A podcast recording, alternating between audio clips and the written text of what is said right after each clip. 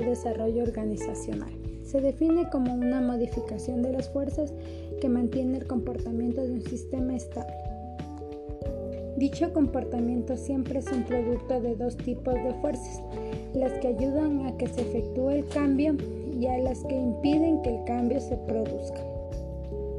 Cuando ambas fuerzas están equilibradas, los niveles actuales de comportamiento se mantienen y se logran, según Levin, un equilibrio cuasi estacionario.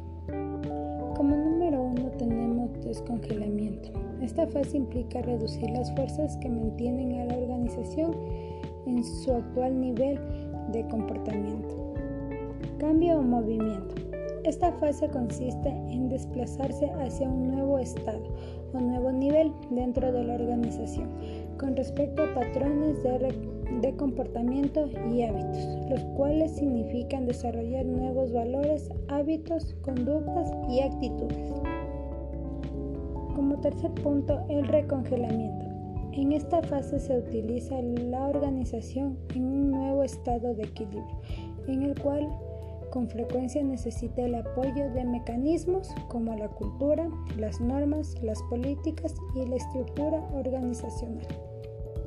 Según la teoría de Levin, sostiene que estas tres fases se pueden lograr si se determina el problema, se identifica su situación actual, se identifica la meta por, por alcanzar, se identifican las fuerzas positivas y negativas que inciden sobre él se desarrolla una estrategia para lograr el cambio a partir de la situación actual, dirigiéndolo hacia la meta.